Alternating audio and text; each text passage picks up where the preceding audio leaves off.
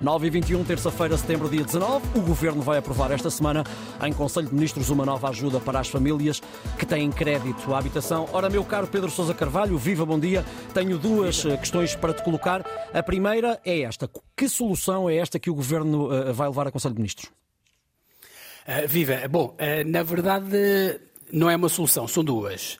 Uh, uma das ajudas nós já conhecemos, uhum. é a bonificação do crédito à habitação Nesta solução, portanto, o Estado dá um cheque de 720 euros por ano às famílias com menos rendimento e que tenham uma taxa de esforço mais elevada, acima dos 36%. Mas pronto, esta solução já existe. O que o Governo vai fazer é alargar a malha, ou seja, permitir que mais famílias possam ter acesso a esta bonificação. A outra solução, esta sim, realmente nova, eh, e que nesta altura está a suscitar mais curiosidade, é uma espécie de moratória do crédito à habitação. Moratória de juros. O que é que é isto? Portanto, a ideia, basicamente, é permitir a quem tenha crédito à habitação possa ter uma prestação mais baixa nos próximos dois anos uhum. e uma prestação fixa, portanto, que não muda, é sempre igual. O, se quiseres, o mais fácil é dar-te um exemplo. Uhum. Imagina que tu, todos os meses, tu pagas ao teu banco pela tua casa 500 euros por mês. Uhum. O que vai acontecer, portanto, nos próximos dois anos, se tu quiseres, obviamente isto é opcional, as pessoas é que decidem se querem ou não, é que em vez de 500 euros, ficas a pagar ao teu banco apenas 450 euros durante dois anos. E esse valor não muda.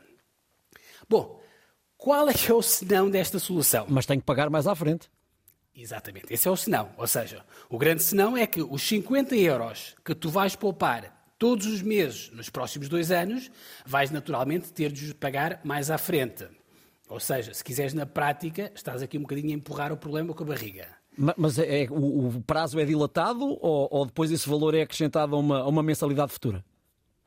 O valor é acrescentado a várias mensalidades futuras. Futuras, exato, seja, exato. Exatamente. Ou seja, quando chegarmos ao final do, do, dos 24 meses, a partir desse momento, imagina que tu acumulas uma dívida ao longo de dois anos de cerca de 2 mil euros, uhum. esses 2 mil euros depois são acrescentados ao teu capital em dívida e depois ficas ao longo do período do teu do, do, do, do que falta para pagares a casa a pagar todos os, anos, todos os meses, por exemplo, mais 5 euros ou qualquer coisa assim do género. Agora, a grande, a grande vantagem, muito rapidamente, esta solução, obviamente, é permitir a quem esteja numa situação de grande aflição, de grande aperto financeiro, poder poupar no imediato aqui algum dinheiro. Porque é agora que as pessoas estão a viver os problemas mais apertados? Sim e não. Ou seja, a, a, grande desvantagem também é que qual é que é o problema? É que isto, e acho que eh, casa com isso que estás a dizer, hum. esta solução parte do pressuposto que tu daqui a dois anos vais ter uma vida financeiramente mais folgada do que tens hoje. E que nessa altura vais poder retomar a tua prestação normal da casa e ainda vais pagar aquilo que não pagaste ao banco nos últimos dois anos. Hum. Bom, o problema deste raciocínio que tu estavas a fazer é que isto realmente pode acontecer, mas também pode não acontecer. Daqui a dois anos eu posso ter um rendimento menor, posso perder o meu emprego. Por isso é que, eh, mesmo para terminar, ou seja, hum.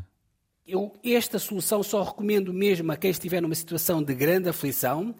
Quem puder pagar a casa na totalidade, mesmo que seja com alguma dificuldade ou com algum sacrifício, eu recomendo sinceramente não aceitar esta solução. Tudo que seja chutar os problemas para o futuro raramente é uma boa solução. Obrigado, Pedro Sousa Carvalho. Voltamos a encontrar-nos amanhã para as contas do dia.